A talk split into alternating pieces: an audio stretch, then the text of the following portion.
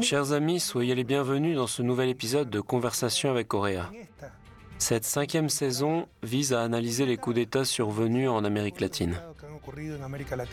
En 2023, nous avons célébré le 50e anniversaire du coup d'État brutal contre Salvador Allende. Avec comme toujours des invités qui font déjà partie de l'histoire de l'Amérique centrale et de toute l'Amérique latine.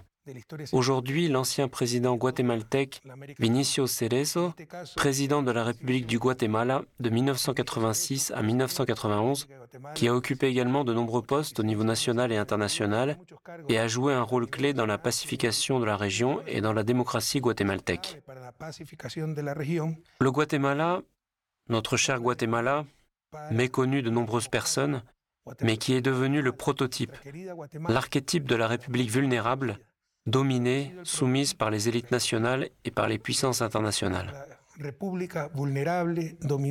Jusqu'aux années 1950 et 1980, il représentait le genre de pays qu'on appelait effectivement république bananière. Et ceux qui essayaient de changer cette réalité ont même dû payer de leur propre vie.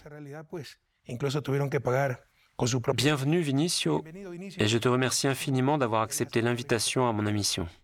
Au contraire, c'est un plaisir d'avoir toujours une excellente relation basée sur les mêmes principes et les mêmes efforts pour renforcer le processus démocratique en Amérique latine. C'est un plaisir. Merci Vinicio. Moi aussi je suis heureux de te voir. C'était Edouard Bernays, neveu de Sigmund Freud et créateur de la propagande moderne, et Sam Zemurai, fondateur de United Fruit, dominant totalement le Guatemala, qui prenait les décisions, qui possédait 50% des terres arables, bien qu'il n'en ait exploité que 2,5%. C'était scandaleux, il ne payait pas d'impôts, il contrôlait la production, la commercialisation, la distribution. En tant que gouvernement progressiste, le président Arevalo, en 1945 d'abord, puis le président Jacobo Arbenz. Jacobo Arbenz. Si je me rappelle bien, en 1950 ou 1951, ils ont décidé de promouvoir les syndicats, les droits du travail, d'intégrer la population indigène historiquement exclue, de lancer une réforme agraire. Toute une théorie de propagande a été créée pour dépeindre le Guatemala comme tête de pont de l'Union soviétique, introduisant le communisme en Amérique centrale. C'est incroyable ce qu'ils ont fait du Guatemala. Ils ont fait croire au monde et aux Guatémaltèques que Jacobo Alvarez, qui avait même déclaré dans son discours inaugural que ce qu'il voulait c'était transformer le Guatemala en système capitaliste moderne, était un communiste. Il a été renversé et il n'a pas été possible de poursuivre les réformes politiques, économiques et sociales au Guatemala. Cela a été une étape vraiment difficile pour le Guatemala à cause de la tentative de révolution d'octobre, comme nous l'appelons, le moment où le dictateur Ubico a été renversé. Et d'abord le président Arevalo, puis Jacobo Arbenz ont été élus. C'était peut-être pour la première fois depuis des années qu'il y avait une opportunité concrète de construire une démocratie au Guatemala. Une démocratie appuyée sur la justice sociale et bénéficiant à la majorité nous avons probablement eu un peu de malchance parce que nous traversions la période la plus difficile de la guerre froide et de la lutte des États-Unis contre l'Union soviétique. De plus, deux éléments extrêmement graves se sont trouvés réunis. Premièrement, la résistance de groupes très conservateurs à l'intérieur du Guatemala aux réformes très modérées et démocratiques proposées par le président Arevalo et le président Arbenz. Les conservateurs considéraient ces réformes comme dangereuses parce qu'ils sentaient que l'avancée du processus démocratique entraînerait l'expropriation des terres. Tous ces mensonges et tous ces fantasmes ont été utilisés à l'époque pour lutter contre les gouvernements progressistes.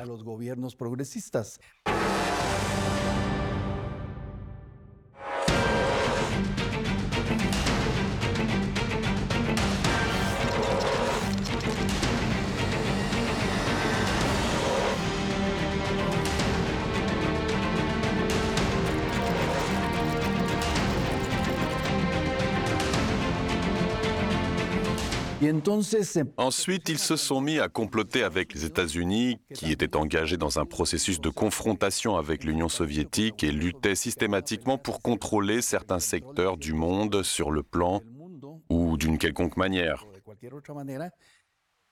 Un coup d'État a commencé à être concocté contre le président Arbenz, qui a tourné au drame parce que la tentative démocratique qui a duré de 1944 à 1954 nous a condamnés à une série de gouvernements de force, de gouvernements dictatoriaux ou de gouvernements attachés aux couches très conservatrices du pays de 1959 à 1982. Cela signifie que nous avons passé près de 30 ans condamnés à des gouvernements de facto, à des gouvernements très compromis avec les groupes conservateurs du pays et, bien sûr, très ennemis du progrès et de ce qui pouvait être fait. Et cela a cessé quand, en étudiant la possibilité d'une solution démocratique au Guatemala, on a réussi à convaincre l'armée avec des arguments militaires car elle était confrontée à la guérilla. L'armée traversait une étape compliquée, ayant du mal à contrôler la guérilla au Guatemala. On a fait valoir aux officiers l'argument que pour réduire les chances d'une guerre prolongée qui affecterait le pays et qui les affecterait en fin de compte, il fallait lancer un processus démocratique. Et puis, quelque chose s'est passé au sein de l'armée elle-même que nous n'avons pas provoqué. Un coup d'État a renversé le gouvernement le plus conservateur de nature militaire que nous avions auparavant et a ouvert les portes à un processus véritablement démocratique au début des années 80. Cela a entraîné les premières élections libres au Guatemala depuis de nombreuses années que j'ai remportées. Je suis devenu le premier président démocratique de l'époque et nous sommes entrés dans cette étape démocratique qui dure toujours au Guatemala.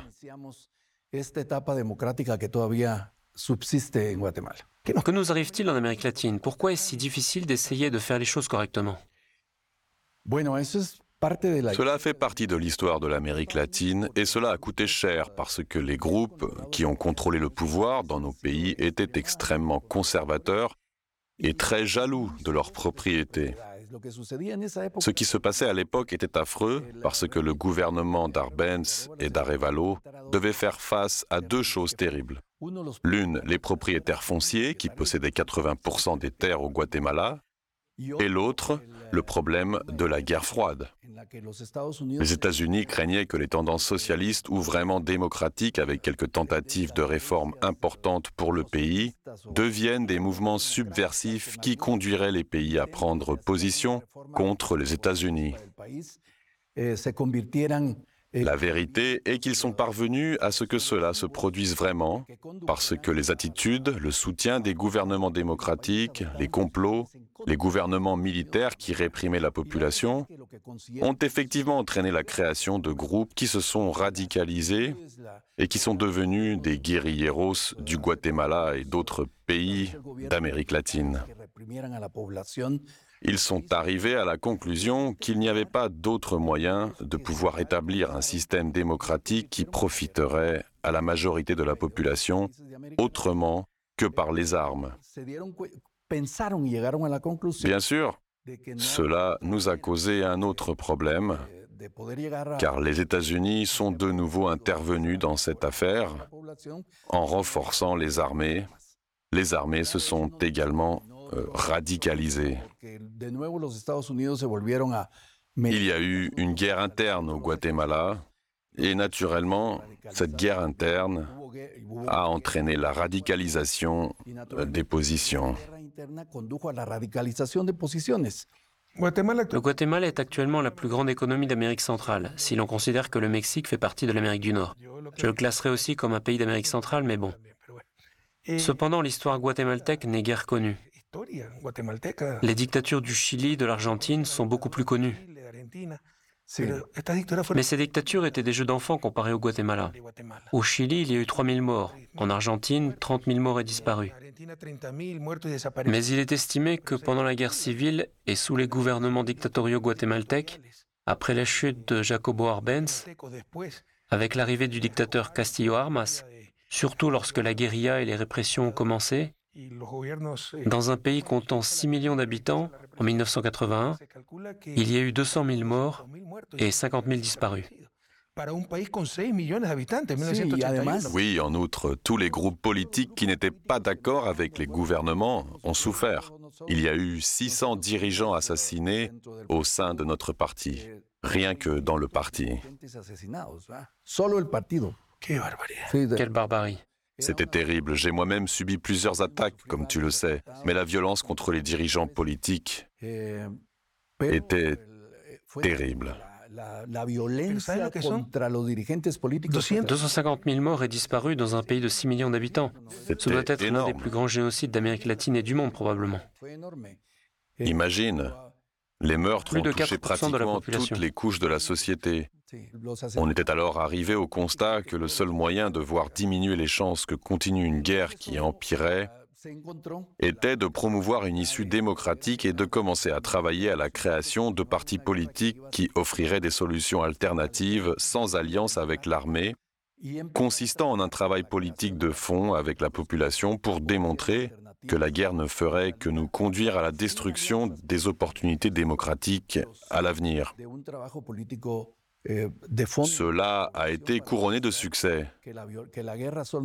Cela a vraiment été très bien accueilli par la population et naturellement, la violence que nous avions vécue était l'un des arguments les plus importants pour convaincre les gens que ce qu'il fallait atteindre était une issue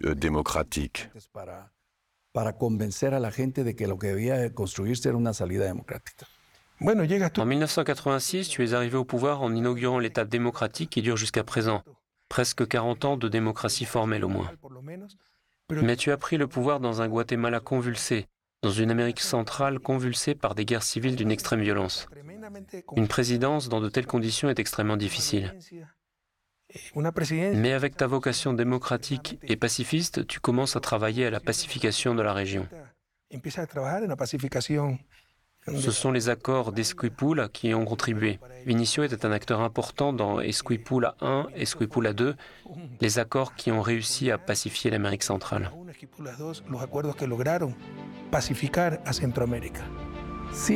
Oui, cette idée est née parce que nous avons réalisé que nous ne pouvions pas résoudre le problème uniquement au Guatemala et laisser tous les autres pays en difficulté. Il y avait une guerre au Salvador, il y avait de la violence au Honduras, au Nicaragua. Le gouvernement a pris le pouvoir par la force, mais a fait face à des très graves problèmes de la part des groupes qui luttaient contre le gouvernement nicaraguayen même le Panama a souffert de problèmes extrêmement graves. Mais le Panama n'a pas participé aux Esquipulas. Non. Non, non. Seuls les cinq d'entre nous qui étaient vraiment en difficulté ont participé aux Esquipulas. Mais c'est de là qu'est né le mouvement. Et les conditions qui ont contribué à ce que nous nous soyons davantage unis en Amérique centrale autour des mêmes principes et en quête des mêmes résultats pour mettre fin à la guerre, renforcer la démocratie et entamer un processus politique qui ouvrirait les portes à ce que nous avons en ce moment, qui n'est pas parfait, mais qui fonctionne.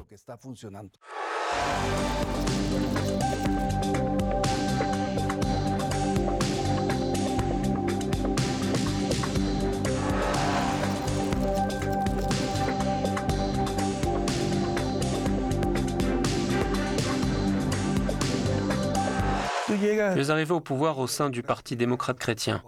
Personne ne peut douter de ton esprit démocratique. Cependant, tu as subi plusieurs tentatives de coup d'État. Plusieurs, oui, oui. Mais comme je te le dis, nous avons répondu aux tentatives de coup d'État. Nous devions prendre certaines mesures, n'est-ce pas? L'une des choses que nous devions faire après avoir été au pouvoir pendant un an, alors que nous étions déjà plus consolidés, était de faire démissionner correctement 16 généraux de l'ancienne ère de confrontation armée et de dictature militaire. Cette démission nous a permis de promouvoir de jeunes officiers qui avaient déjà subi la guerre et qui ne voulaient plus la revivre. Ensuite, bien sûr, de renforcer les possibilités de l'issue démocratique. Un premier coup d'État contre ton gouvernement a eu lieu le 11 mai 1988. Comment as-tu vécu cette journée? Comment as-tu pu faire face à cette tentative de coup d'État? À ce moment-là, nous avions déjà fait le travail dont je vous parlais dans l'armée. Eh,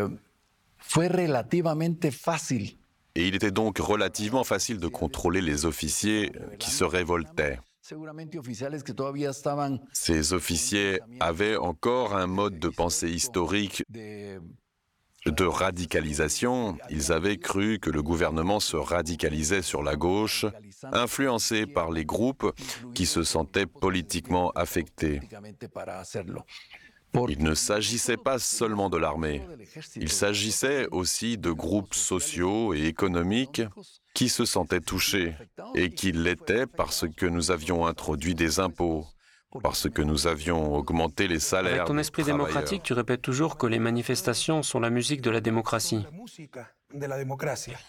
Parfois, la musique est un peu stridente, n'est-ce pas? Pas très agréable. Mais les protestations... Comme du hard rock. Les protestations, si elles sont organisées correctement et ont des objectifs précis, sont la preuve qu'on obtient effectivement un soutien populaire pour les propositions qu'on fait.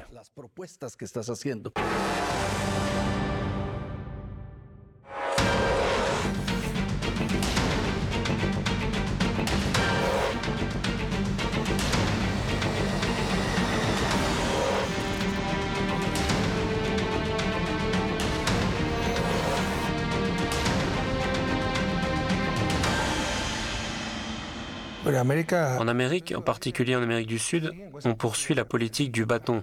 Beaucoup de menaces, beaucoup d'agressions, beaucoup de boycotts de pays censés s'approcher de la Chine. Par exemple, je l'ai senti pendant ma présidence. Et la Chine est le premier financier mondial.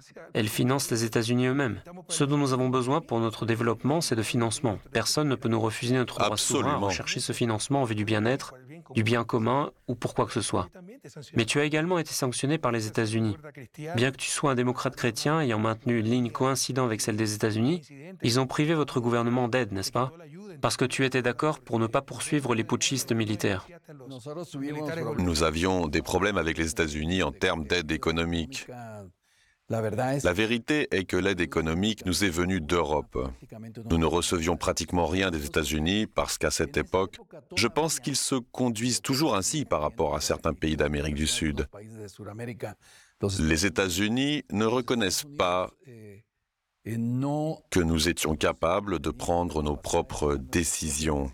Ils voulaient nous influencer, toujours avec une mentalité stratégique. de la fin du XXe siècle. De la fin du XXe siècle, oui, c'est dommage, mais la vérité est que c'est tout un processus d'indépendance dans plusieurs des pays et nous sommes vraiment parvenus à consolider l'établissement de démocraties plus indépendantes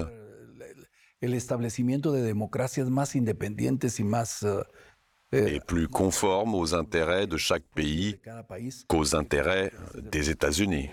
Dans quelle mesure le Guatemala dépend-il encore de l'aide américaine? Dans quelle mesure l'Amérique latine dépend-elle de cette aide unilatérale qui sert également de conditions déterminantes Le Guatemala n'en dépend pas trop. N'en dépend pas trop. Non, il n'en dépend plus. Le Guatemala est une économie assez forte et la vérité et que l'aide des États-Unis n'est pas la plus importante. Le Guatemala doit entretenir des relations politiques avec les États-Unis car ceux-ci sont une trop grande puissance qui peut influencer les décisions internes du C'est objectif, n'est-ce pas? Oui, c'est objectif. Pourtant, ce n'est pas la raison qui prévaut, mais la force. Nous ne dépendons pas vraiment des prêts ou de l'aide américaine.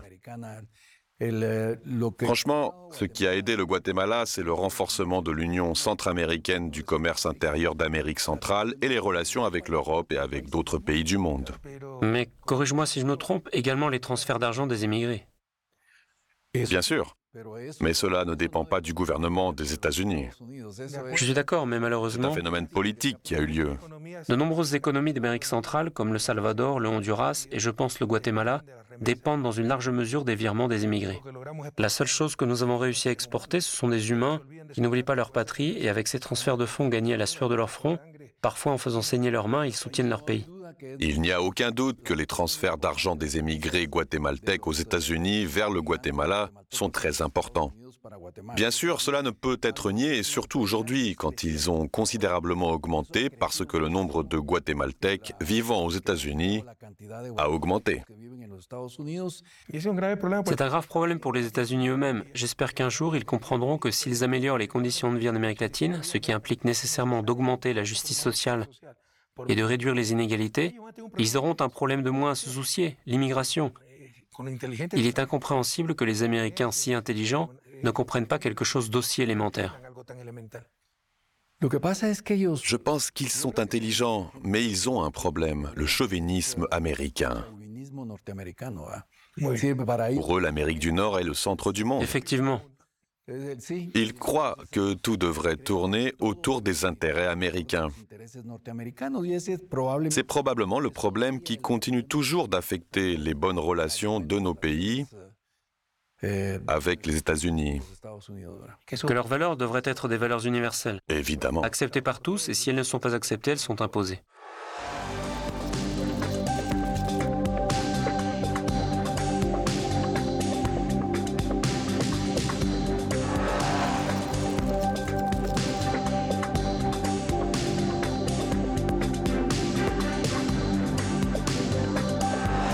D'où vient cette tradition de coup d'État qui a heureusement pris fin depuis ta gouvernance, mais qui a accompagné le Guatemala depuis sa naissance en tant que république en 1821 jusqu'en 1986 D'où vient cette tradition, cette réalité de coup d'État au Guatemala? C'était un phénomène historique utilisé non seulement par les États-Unis, mais aussi par les secteurs économiquement puissants du Guatemala. Quand il y avait un gouvernement qu'ils n'aimaient pas parce qu'il procédait à des réformes sociales ou à des réformes économiques de n'importe quel type, alors ils envisageaient l'opportunité de coups d'État pour désigner des responsables sur lesquels ils comptaient et mettre en place des gouvernements qui ne travailleraient que pour leurs intérêts. Mais nous avons été les premiers à renforcer les partis politiques indépendants, à renforcer la marge de manœuvre économique du gouvernement grâce à l'Union centra-américaine. Et bien sûr, à travailler très sérieusement pour apporter des transformations internes à l'armée afin qu'elle reprenne son engagement envers le pays et pas envers les intérêts particuliers de certains secteurs. Le Guatemala est peut-être un cas extrême pour l'Amérique latine, car comme je te l'ai dit, c'est peut-être au Guatemala qu'a eu lieu le plus grand génocide parmi les dictatures latino-américaines, du moins rapporté aux chiffres de la population, et il est assez méconnu. Le nombre de coups d'État, de gouvernements civilo-militaires ou purement militaires qu'il a eu est impressionnant. Mais c'est une réalité propre à toute l'Amérique latine. Les latino-américains ne savent-ils pas vivre en démocratie? Nous ne le savions pas auparavant, mais aujourd'hui, il y a des démocraties qui se sont consolidées et stabilisées en Amérique latine, n'est-ce pas? Et quels avantages en avons-nous tiré La démocratie mexicaine, l'une des plus stables au monde, a connu une période démocratique plus stable que l'Espagne, que de nombreux pays européens, que les États-Unis eux-mêmes, où un président a démissionné dans les années 70 pour éviter la procédure de destitution. Le Mexique est un cas complètement différent, pour mille raisons. Il s'est développé différemment et nous ne pouvons pas dire qu'une démocratie formelle et traditionnelle y ait été définitivement établie, mais c'est toujours un système qui dépend de deux ou trois partis politiques qui se disputent le pouvoir. Au niveau formel, nous sommes peut-être les champions du monde des droits de l'homme, du droit politique, même en démocratie. Bien sûr, il y a eu des coups d'État, etc. Mais nous revenions toujours à la démocratie formelle et libérale.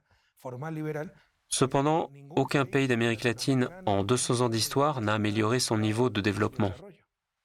C'est une autre question très importante à discuter, car cela vient de notre dépendance économique par rapport aux États-Unis, à l'Europe et à d'autres pays du monde, qui s'est créée au fil des ans. C'est pourquoi je pense que ce qui s'est passé en Amérique centrale a été une chose très importante, parce que l'union des pays d'Amérique centrale leur a donné une force considérable et la croissance économique, au point qu'à l'heure actuelle, l'économie centra-américaine est la quatrième économie d'Amérique latine. Tu es intégrationniste par vocation. Tu as été pendant des années directeur du système d'intégration centra-américain, ou SICA, tu as toujours promu l'Union centra-américaine. Pourquoi l'Amérique a-t-elle tant de mal à s'unir? L'Amérique du Nord a formé l'union la plus parfaite de l'histoire de l'humanité. 50 États se sont unis. Ils ont commencé avec 13 colonies.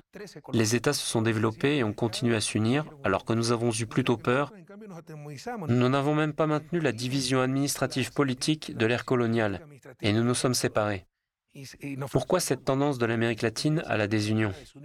Les États-Unis se sont unis après une guerre très compliquée, au cours de laquelle le Nord a soumis le Sud des États-Unis.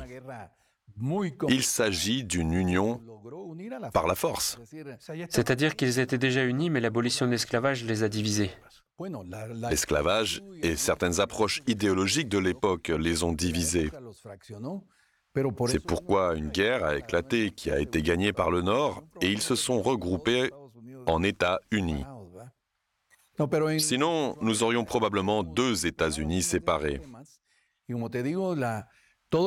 Mais en Amérique centrale, nous avons surmonté certains de ces problèmes et comme je te le dis, tous les accords que nous avons élaborés, et comment dire, nous avons la conviction que l'Amérique centrale unie nous permet de conclure plus d'accords politiques avec d'autres secteurs du monde, avec d'autres régions du monde et de maintenir le fonctionnement de notre économie comme il se doit, même si nous avons eu quelques problèmes dus à la pandémie et à certains problèmes de violence, L'intégration économique centra-américaine a été maintenue et c'est pourquoi elle a permis à l'économie centra-américaine de devenir la quatrième économie d'Amérique latine.